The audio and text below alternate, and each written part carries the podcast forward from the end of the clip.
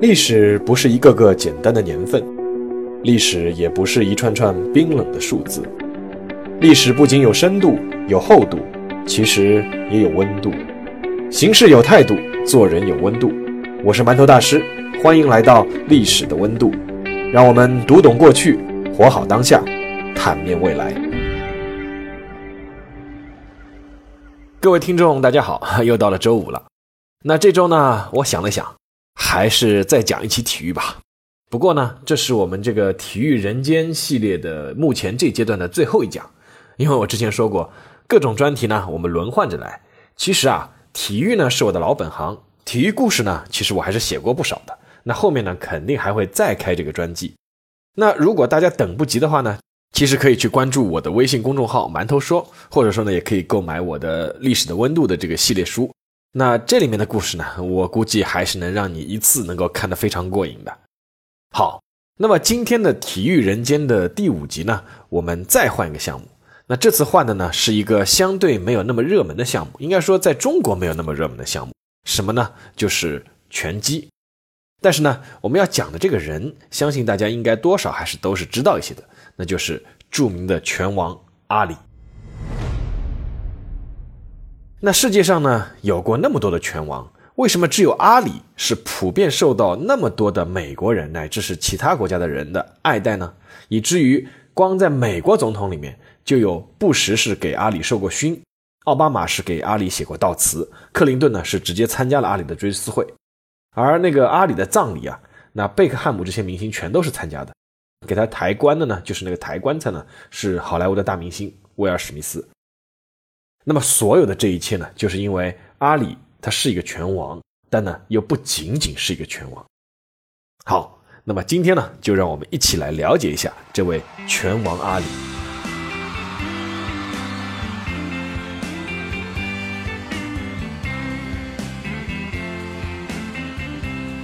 一九四二年的一月十七日，阿里呢出生于美国肯塔基州的路易斯维尔市。那这个肯塔基州啊，是有两样东西很有名，一个呢是纯种马，另外一个呢就是 whisky。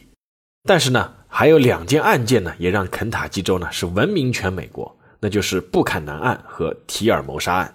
那这两个案子呢，我们这里今天就不展开了。总之呢，大家知道就行了。就是这两件案件呢，都是因为歧视黑人所引起的。所以说呢，肯塔基州呢是美国种族歧视最严重的一个州之一。那么到了阿里出生的年代。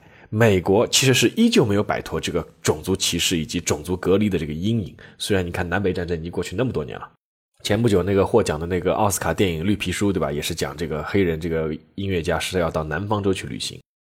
那么这个肯塔基州就是和其他的南方各州一样，是对黑人的歧视是尤其的明显。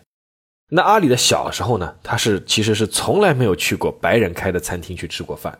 为什么呢？因为按照规定，黑人是不允许进入餐厅的，甚至是黑人如果进商店讨一杯水也是不可能的。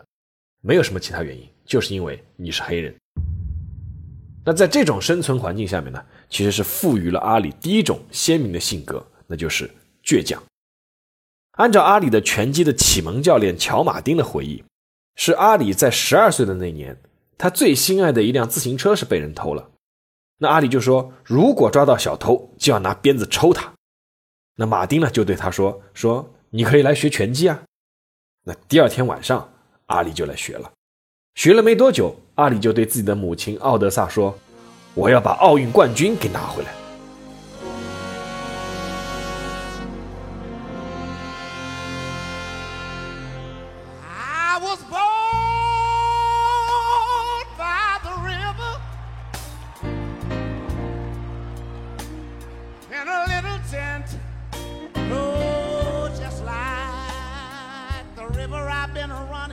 一九六零年初，刚刚年满十八岁的阿里就开始参加业余拳击比赛。那经过六年训练的阿里开始展露出过人的拳击天赋，以及他的第二种性格，什么呢？就是张扬。有一次，阿里要和当时的金拳套拳王，这个金拳套其实就是全美业余拳击比赛的冠军，他要和这个金拳套拳王比赛。那在比赛之前呢，因为拳击比赛都要称重嘛。阿里是站在这个称重的这个秤台上面，转身就问自己的教练马丁说：“你今天晚上是要急着去哪里吗？”那个教练不知道什么情况，就回答说：“我没有什么特别安排呀。”然后阿里接下来的回答让教练非常意外。阿里说：“我想的话是，如果你急着要去哪里的话呢，那我就第一回合就把这个家伙打倒，这样呢，你就可以早点走了。”结果在比赛里面，阿里真的是在第一回合就用连续重拳击倒了对手。The world champ should be pretty like me. Well, he told me to bet my life that you wouldn't go three rounds. Well, if you want to lose your money, then bet on Sunday. Oh, uh, may I ask you Because this? I'll never lose a fight. It's impossible. Tell him. It's impossible. Never lost a fight in your life. Ask any of my fans when was the last time they lost. I'm too fast. Champion from I'm the the crib. king. 凭借夺人眼球的表现，十八岁的阿里成为了美国代表队的成员，获得了出征一九六零年罗马奥运会的资格。 在八十一公斤级的比赛中，阿里三战全胜，顺利的进入了决赛。在决赛中呢，他面临的对手呢是三届欧洲冠军波兰人皮埃尔兹克斯基。毫无疑问，阿里更年轻、更强壮，技术也更好，所以说几乎没有悬念的获得了奥运会冠军。在那场决赛中，阿里灵活的步伐给人们留下了深刻的印象，由此呢，专门获得了一个非常有名的那个著名的阿里的步伐，就是蝴蝶步。获得奥运冠军后的阿里呢，在回国以后，从机场就开始受到了人们的热烈欢迎。而眼前的这一切景象呢，让曾经倔强的阿里觉得，他所处的这个世界可能未必有他想象的那么不公平。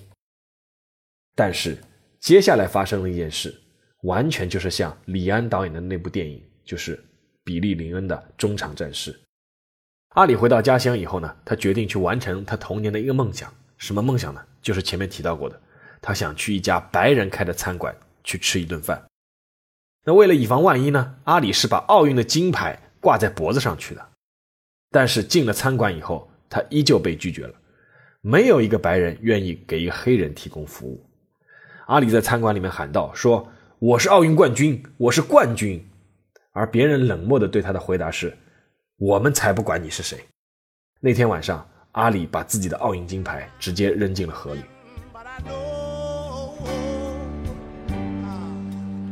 Say go come. Oh, yes, it will. Yeah. 从那件事以后，阿里开始经常把一个词挂在嘴边，什么词呢？就是公平。当阿里发现为国争光依旧无法为自己换得一个平等的地位之后呢，他开始全身心的投入职业拳赛，这也是阿里成名之路的开始。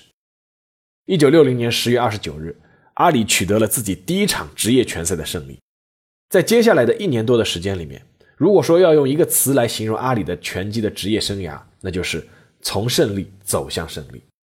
直到一九六四年的二月二十五日，阿里轻松击败了当时被称为魔王的索尼利斯顿，成为了新一代的拳王。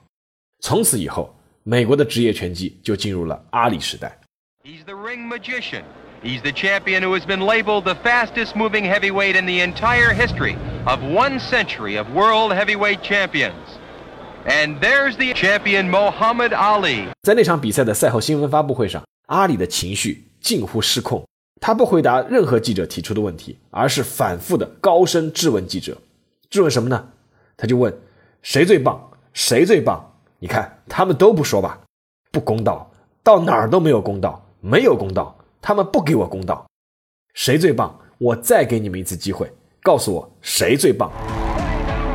I know you got him picked, but the man's in trouble. I'm gonna show you how great I am. 也就是在获得拳王称号的第二天，阿里公布了自己的决定。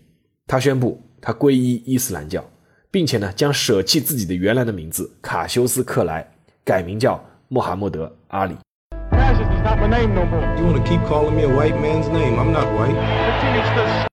阿里当时非常崇拜一位黑人民权领袖，名字呢叫马尔科姆 X。因为为什么他叫 X 呢？因为这个马尔科姆说过，黑人的姓氏已经被剥夺，美国黑人的姓氏是不清楚的。在摆脱白人强加的烙印，重新找到自己的灵魂姓氏之前，黑人的姓都应该是 X。此后，阿里在他的职业拳坛一帆风顺，连战连捷。但是没多久呢，阿里就迎来了自己职业生涯的最大的一次危机。这场危机不是发生在拳台上，而是发生在场外。因为阿里拒绝服美国的兵役。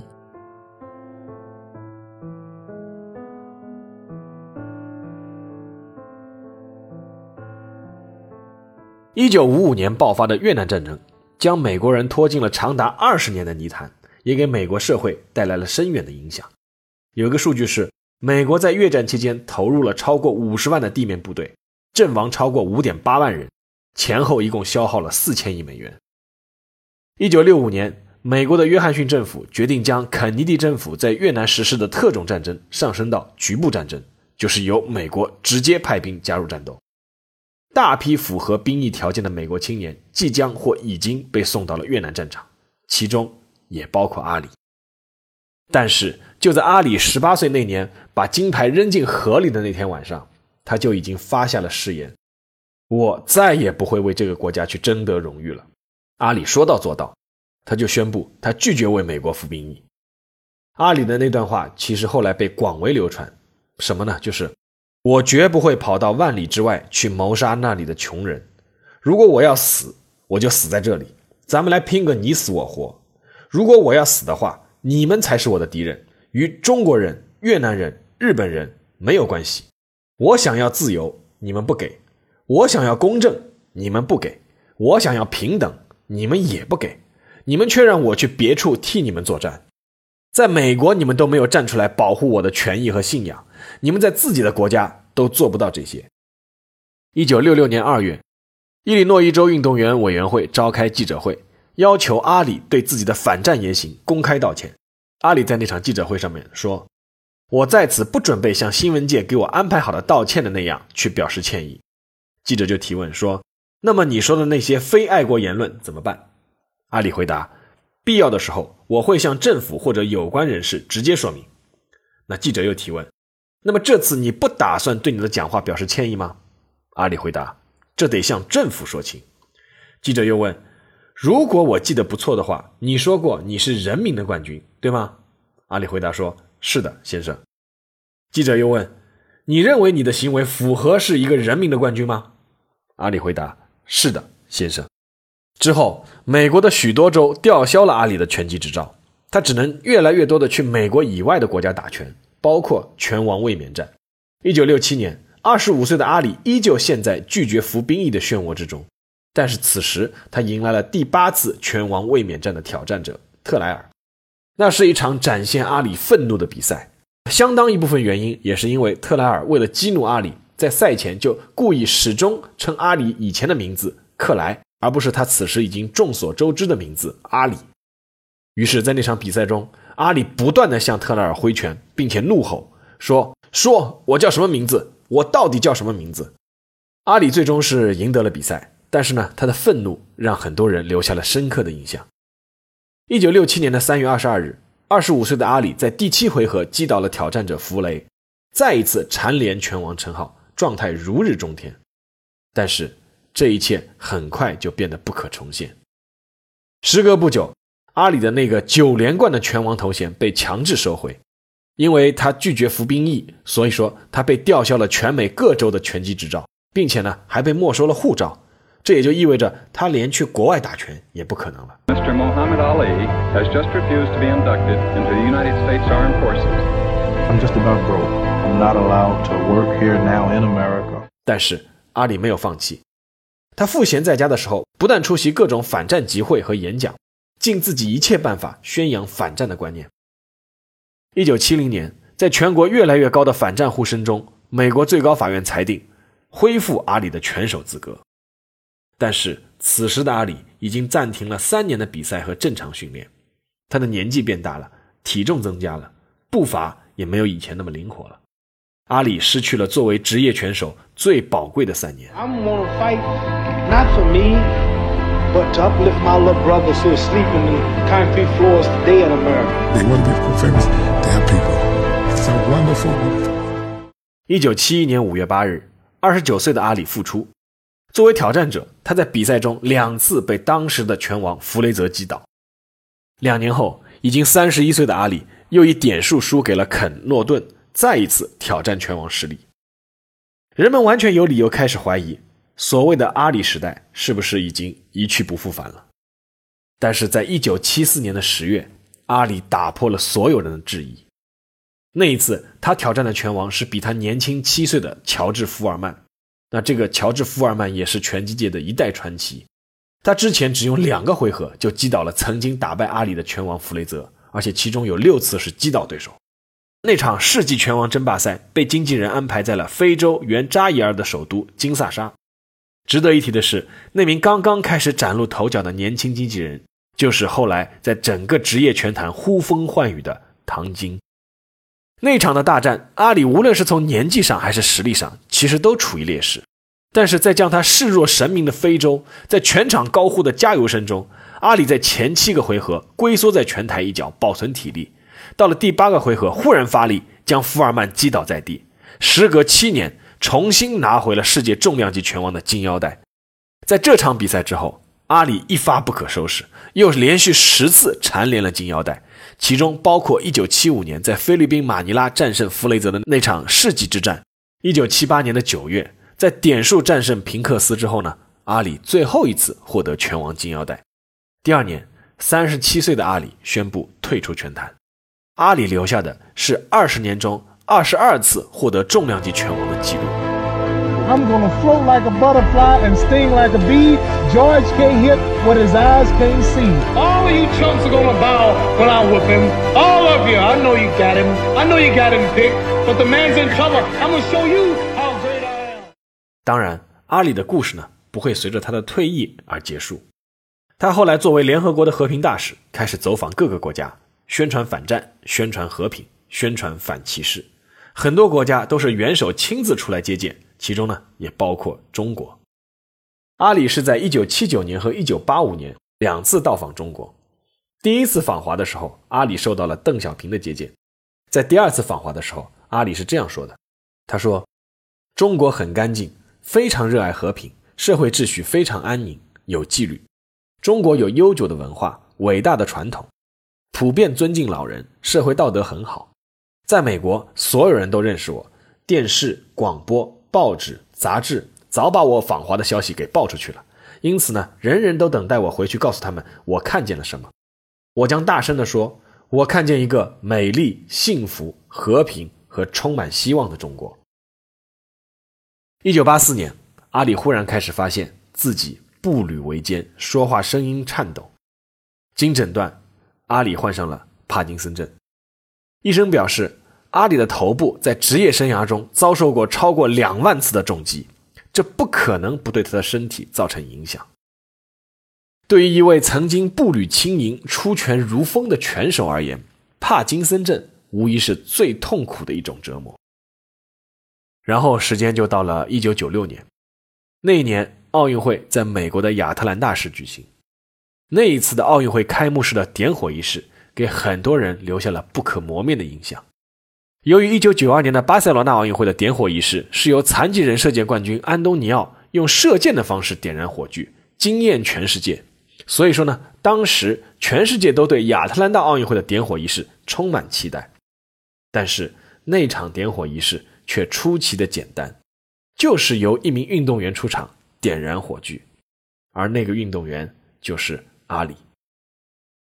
如果说与其他人点燃火炬有什么不同的话，那就是当时饱受帕金森症困扰的阿里，拿着火炬的手颤颤巍巍，一度无法对准燃点，最后是用双手才努力点火成功。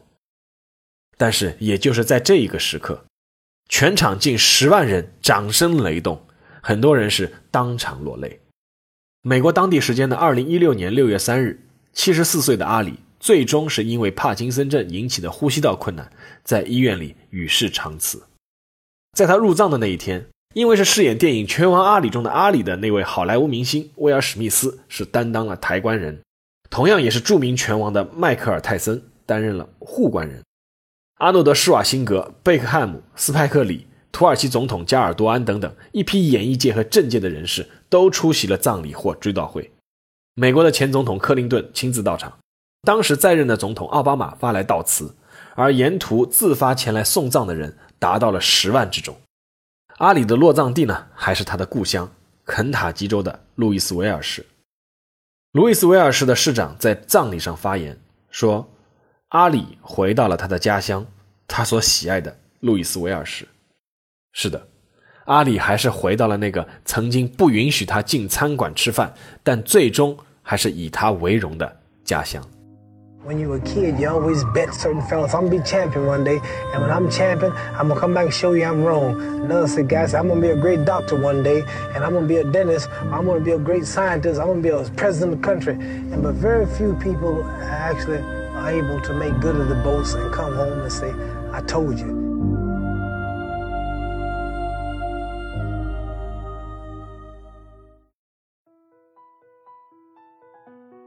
好，下面进入馒头说时间。我们都知道有一句话叫“让体育远离政治”，那这个呢也是奥林匹克运动的一大宗旨。但是非常遗憾，就像我一直强调的，就是说体育从来没有远离过政治。我甚至可以说，体育如果有真正远离政治的那一天，那么肯定是因为体育没人关注了。